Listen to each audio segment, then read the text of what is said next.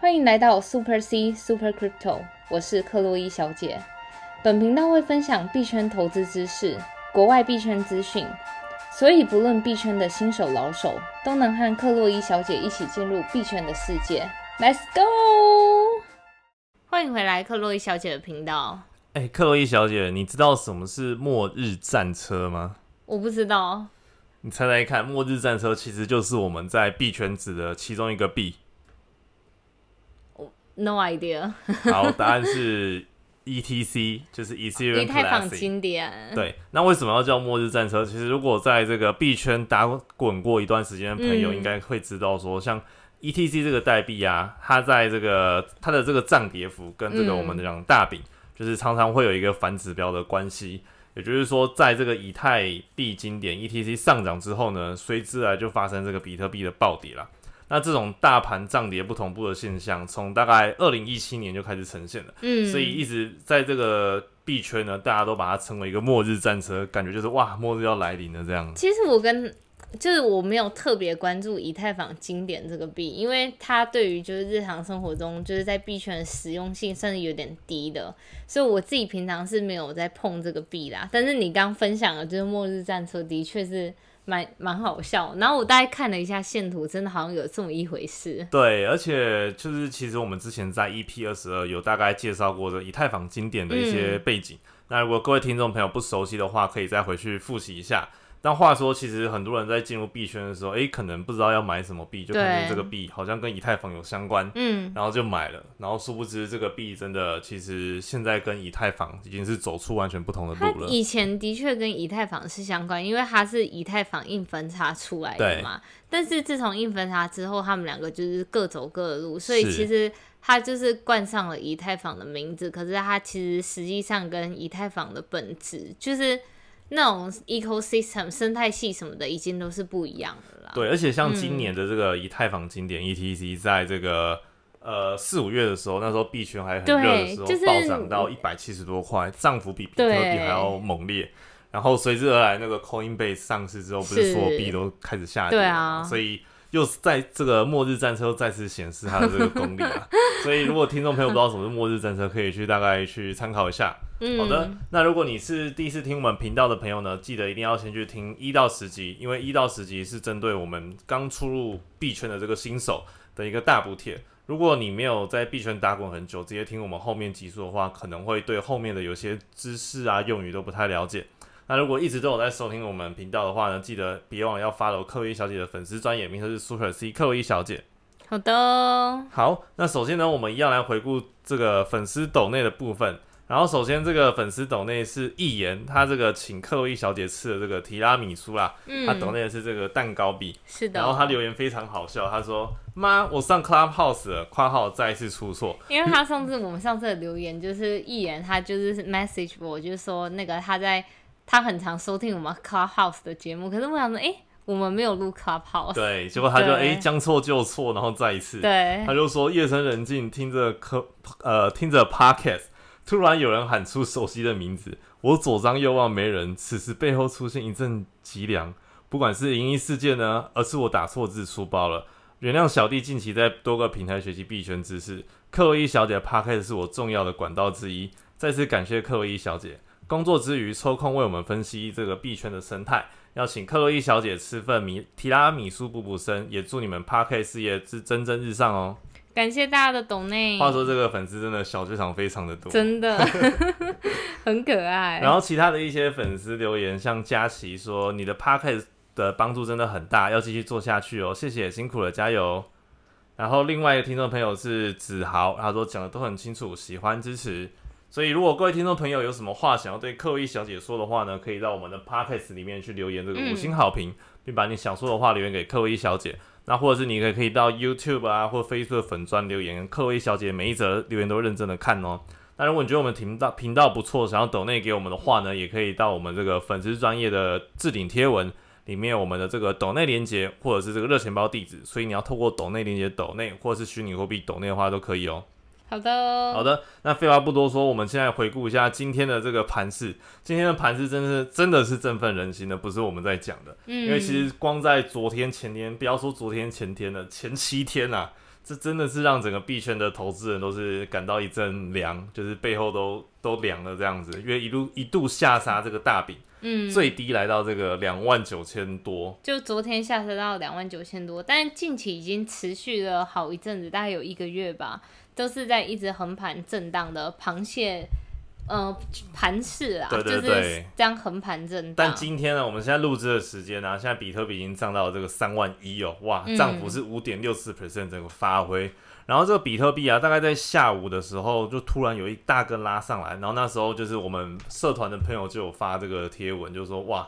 开始就是整个大盘开始往上拉了。嗯，然后随之除了这个比特币的涨幅涨了五帕多，现在来到三万一之外呢，连以太币。币安币今天涨幅都是九趴多，然后涨幅来到呃，以太币的价格是来到一万一千八百九，然后币安币的价格来到两百八，然后其中有些小币，像是马蹄呀，还有可能 Solar Chain 这些都涨了二三十趴，我们就不讲了。今天真的算是一个昨继昨天让大家杀到绝望了之后的一个报复性的反弹。对啊，嗯。可是，但再次强调一下，就是因为现在盘势还是很不稳定，然后市场处于就是极度恐慌状态，所以就是再次说一次，就是假设你是优先交易者的话，可能就是要等行情确定之后，自己的格局之后，现在还在这个格局向下这个框架里面。对啊，其实这句话我们也是在三万三的时候就提醒大家，因为好久就是很多次，每次都是那种假突破。然后就是骗投资人感觉，以为右侧交易要准备开始，然后就真的有粉丝就是真的就是给他重仓下去，但隔天就是被来一个那种就是背叛啊。对，话说就是，其实我以前也是这样，就是哇，针对每天的这个币价波动都会买进买出，自以为自己很会操盘一下，但是是不是这个一方面也是会破坏你的生活品质啊？尤其是你不是全职操盘手的话，那第二方面就是你越贴着近看的话，你越看不清整个的大局。嗯，所以呢，其实整个下来的话，我会觉得说，哎，参照这个克洛伊小姐建议的方法，就是说你永远不要满仓，不要重仓。然后像昨天最低点的时候，就银弹可以去加码。虽然我们都没有办法预测行情最低点在哪个部分，但是这一方面，其实你整个生活品质也不会因为哇。你贴的太近，然后每天都在进进出出，结果你平常还要上班，然后都没有好好时间去休息，甚至是陪自己的女朋友等等的。对啊。然后你又如果又是开合约的话，那真的又是要分秒必争盯在那个盘，是真的生活品质下降很多。所以如果像克洛伊小姐一样，就是早就对这个币价无关，每天的涨跌其实都只是这个震荡的一个部分啊，要走出自己大的格局才是一个。可观的获利的状态了。对啊，一般我就是算是那种长线交易者，我很少做那种短进短出的，但的确还是会针对一些小币有做。然后，但总体而言，大方向我都是会就是设那种呃限价单。所以像昨天其实有蛮多以前很久以前设的限价单都成交了，所以我就觉得乐见其成，因为就是用。比当初我想要买的价格低很多，买到我自己想要的币这样。嗯，好的，所以各位听众朋友，就是最近这一段期间，还是要多注意整个风险的状况喽。是的。那虽然这个大盘今天的状况都非常表现非常的好，那随之而来有一些消息，但是呢，还是要提醒各位听众朋友，我们不能用各种的消息面去对应说，哇，为什么今天这个币会涨或跌等等的，因为预测行情是非常不可能的一件事情，我们只能等行情来的时候，再根据自己的决策去做一些操作。那我们还是帮各位听众朋友去，就是介绍一下最近的一些状况。嗯，首先第一个要介绍，算是一个币圈非常大的一个消息啦。对啊，就是 FTX 它募资九亿，然后它整个公司的估值是一百八十亿。对，今天这个 FTT 就是它的平台币 FTT 这个币价是来到二十七块，那涨幅呢是十五点六 percent 左右，所以不得不说跟这个消息面还是有不少的一个关系。对啊，其实 FTX 本质是一家非常好的公司，它。在成立 FTX 这间交易所之前，他们公司就是以那个做市商闻名，叫 Alameda Research。我相信在币圈的大家应该都是有听闻过。对，相信听我们频道的朋友也很常听到 Alameda Research 啊，或者 SBF 这个风云人物的次数非常多次了。然后话说，其实 FTX 在就是前一两集我们有介绍到，那时候就是 FTX 的币价掉到二十三块，Alameda Research 他们就自己出来就是救他们自己的币，拉回来这样子。所以其实我觉得一个币背后的。就是一个币价的稳定性，跟他背后的爸爸也是很有关系。如果你的爸爸是那种很会护着自己的小孩，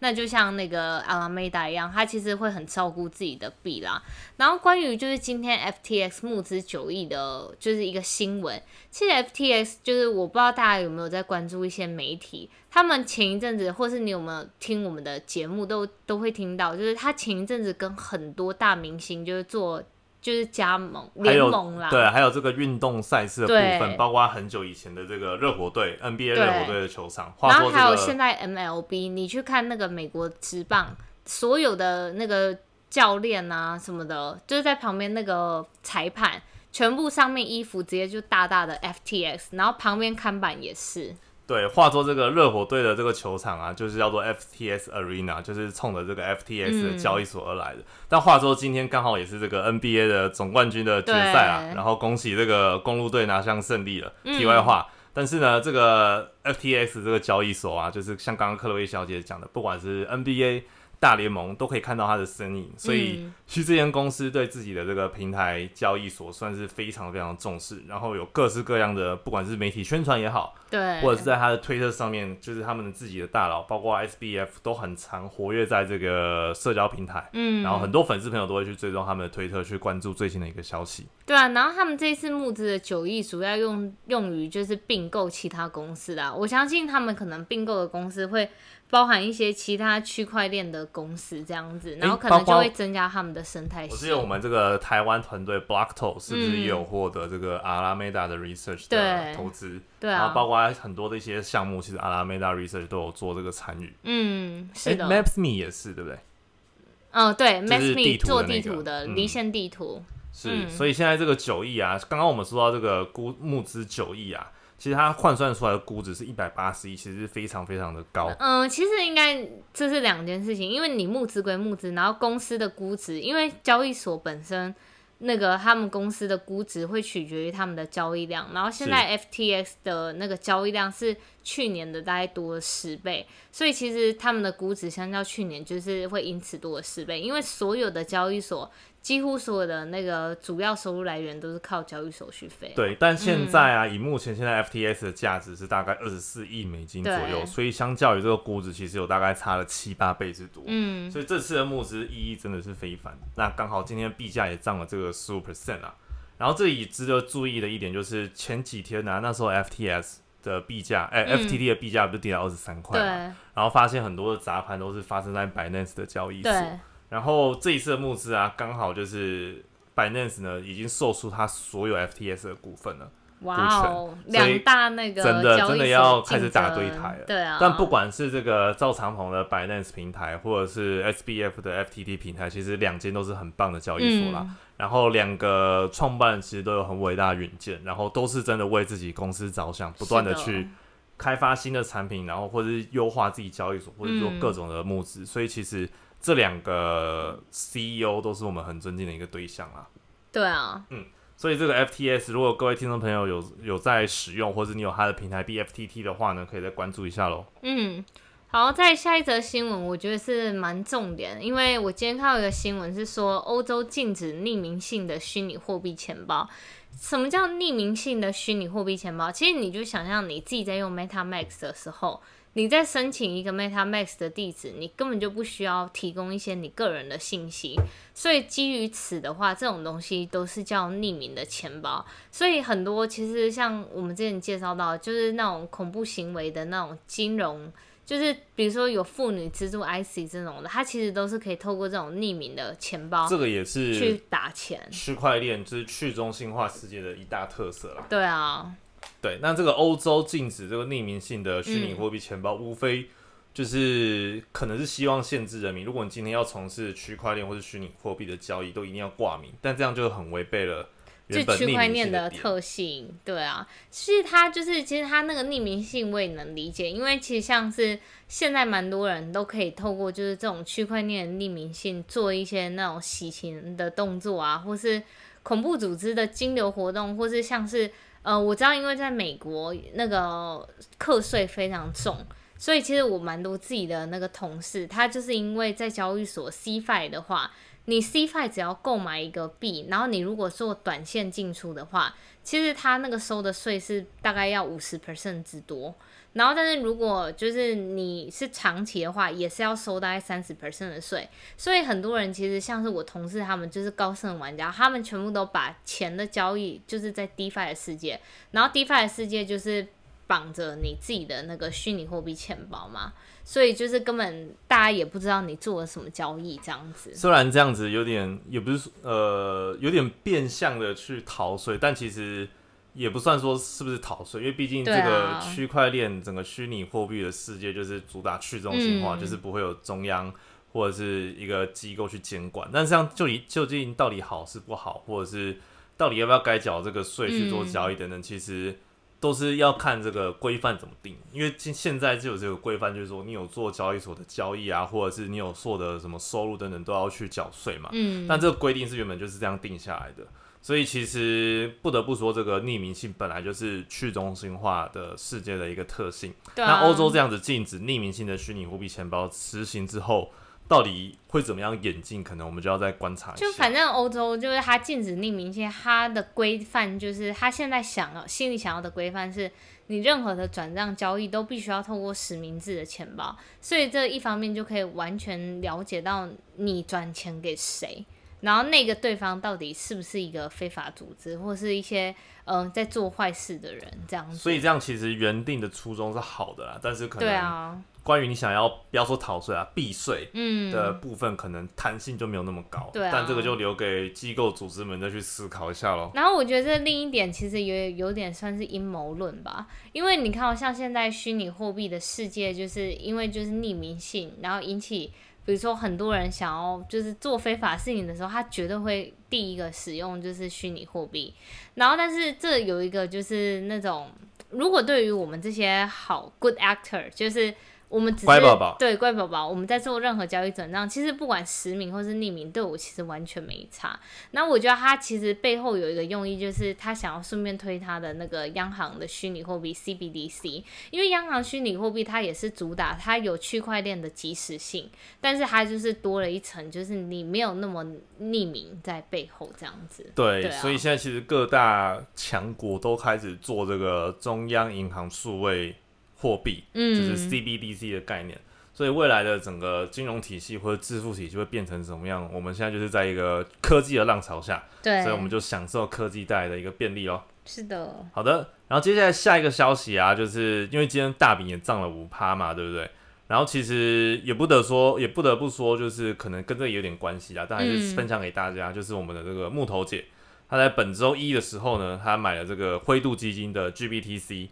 那他买的这个金额啊，总共有这个八百万美金左右，所以相较于 GBTC，就是我们讲的比特币基灰度的比特币基金是大概三十一万股。那这个 GBTC 就是灰度货币的，诶灰灰度基金的比特币的基金的更多介绍，我们是在这个 EP 七十，所以对于灰度基金的比特币基金还不熟悉的话，可以回去复习一下。嗯，那这次呢，他又买在了这个三万底左右的这个价钱，就是前两天买了八百万美金。那这个举动呢，其实也可以注意一下，因为话说就是木头姐今年曾预言说，比特币未来会来到这个五十万美金。嗯，那虽然说这个未来没有说是什么时候，但是代表其实木头姐非常看好这个区块链行业，包括她投资的这个特斯拉也好，或者他大量买的这个 Coinbase 的股票也好。真的，我觉得他就是完全觉得下一个世代的浪潮就是虚拟货币的世界，然后现在各种砸重本，可是我觉得。有可能就是我们现在的人都会觉得他很傻，可能就像他当初买特斯拉一样，大家都觉得特斯拉可能没救了。对，殊不知特斯拉五年后的股价，大家看看回去看看就知道多少。所以我觉得我们就是用时间证明，到底木头姐现在是不是慧眼识英雄。那我这边要小吐槽一下，我那时候玩美股，对，跟着木头姐买各种股票，哇，真的是怎么买怎么亏怎么跌啊！天，包括现在它的这个 Coinbase 啊，它上市第一天就买了。然后一路一直买，一直买，到现在 Coinbase 根本没有一个反弹的迹象，所以木头姐光在这个 Coinbase 的股票，我猜就不知道套了多少钱。虽然他可能有这个场外交易有先买或什么，这个我先不谈了。但是我觉得短线你跟着木头姐买，好像目前的市场观察下来，好像是还是亏钱居多。但是木头姐的整个方舟资金是一个非常有远见，然后很向往科技啊未来的这些东西，所以。这个礼拜一就是前两天，木头姐的买了这个灰度基金比特币的八百万美金，还是值得非常关注的。嗯，那上一次啊，木头姐其实在比特币掉到三万的时候，她买了一百万元的这个 GBTC，刚好也是是买在相对一个底部啦。因为你看现在比特币是三万出嘛，啊然后现在现在三万出，当初三万的时候也算是一个底部，然后他就买了一百万，嗯这次又买了八百万，会不会即将就是比特币的这另外一个底部呢？就是没有人知道，但是还是给大家参考一下。对，好的，那说到这个，刚刚有讲到这个灰度基金嘛，我们知道这个比特币基金就是 GBTC，就是灰度基金底下其中一支产品，一个基金。那今天呢，灰度有另外一个消息了，对，它要推出那个 DeFi 基金，DeFi 就是我们常说的，就去中心化的金融，包含 Uniswap、Aave、Compound 这些借贷的。然后它其中它 DeFi Index 的组成，五十 percent 的基金的那个 funds 的 allocation 都是放在 Uniswap，所以等于说就变相说，他其实非常看好 Uniswap 这个就是。呃，这个币啦，以及它整个生态系，然后其实说真的，你去看它那个所有的那个交易量，就是去中心化交易所的交易量，Uniswap 当之无愧永远第一。它不管是它就算是分开的 V3 跟 V2，因为 Uniswap 它有 V2 新版跟 V3 版，对。然后它单 V3 版它的交易量就直接打垮其他人，更别说它加了 V two 的交易量。所以 Uniswap 目前在去中心化的世界还是非常老牌的，然后以及它的交易量还是非常的大。尽管就是我们一直在说什么以太坊的交易手续费很高，但是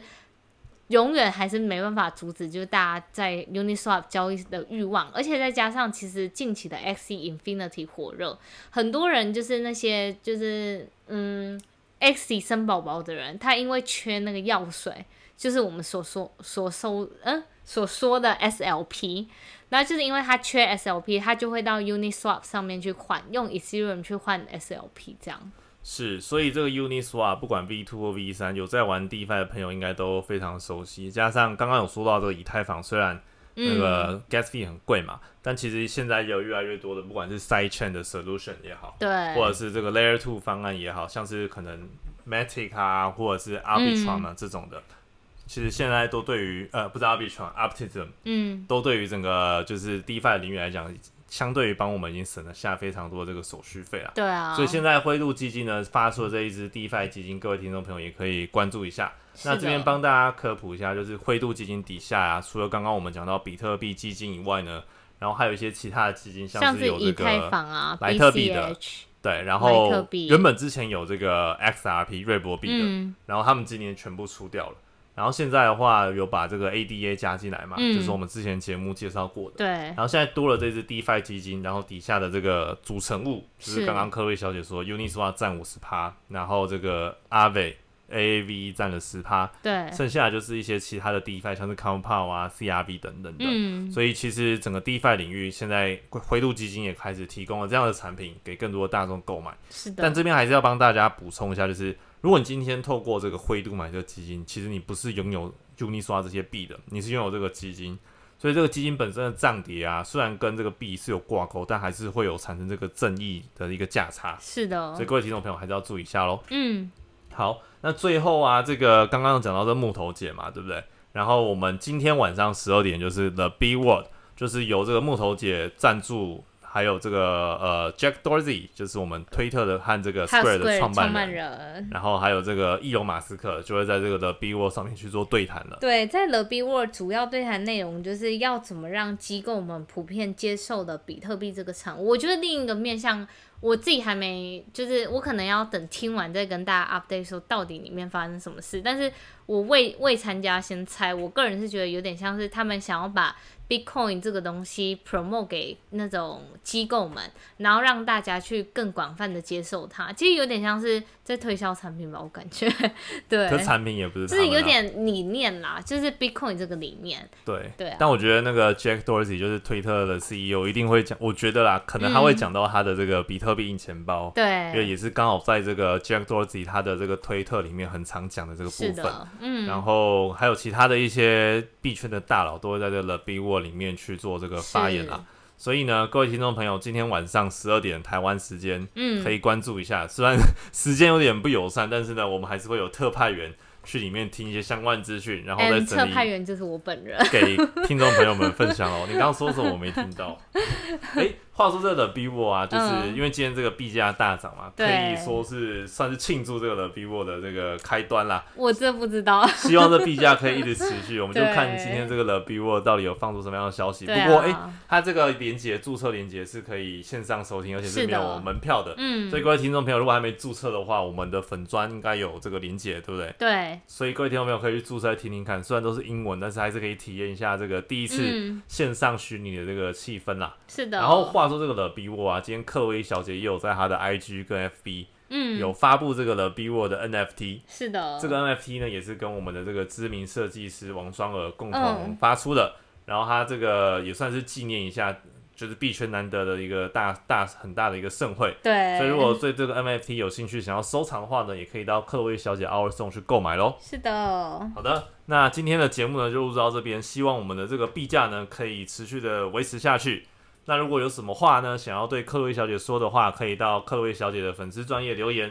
或者是到我们的 Podcast 底下留五星好评。你们每一则留言我们都会认真的看。那如果觉得我们频道还不错，想要抖内给我们的话呢，可以到我们 Super C 克洛伊小姐的粉丝专业的置顶贴文的连接，里面有抖内连接或者热钱包地址，所以你可以选择任意方式去抖内。